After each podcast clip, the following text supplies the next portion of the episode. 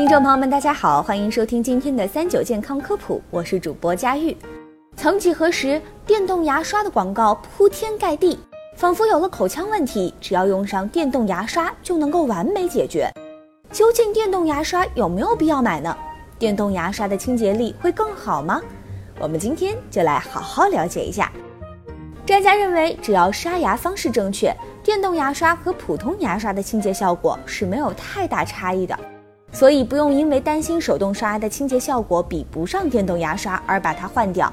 只要掌握正确的方法和刷够时间，你就省下了一支电动牙刷及无数刷头的钱。但是如果是从懒的角度出发，电动牙刷就完全有优势了，方便省事儿，往嘴里一放一动就完事儿了。有点预算的懒人们是不是有点心动了？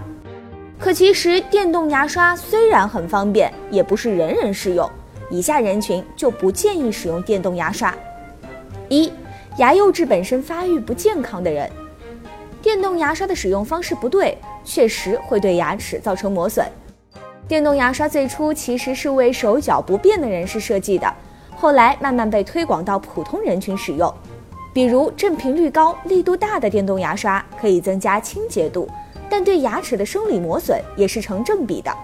如果有的人牙釉质因为环境因素、营养因素、遗传因素导致发育不健全，那么这一类人不建议盲目使用电动牙刷，因为他们的牙釉质有可能本身并不坚硬，对别人来说只是无大碍的生理性的磨耗，可能对他们来说就是一种快速的磨损。二、牙龈炎、牙周炎等牙病患者，牙龈炎、牙周炎等牙病患者最好不要使用电动牙刷。应该先去医院把牙病治好，听听医生的建议，再决定是否使用电动牙刷。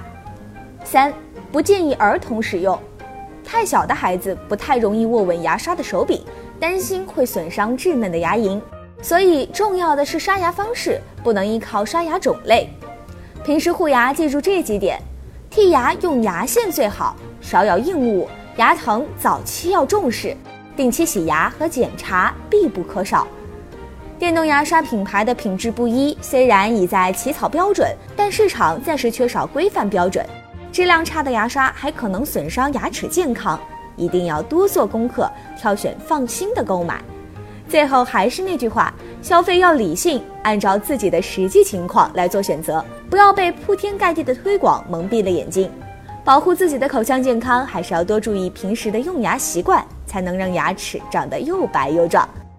今天的节目差不多到这儿也就结束了。如果大家还遇到什么问题，可以留言告诉我。那我们下期再见吧，拜拜。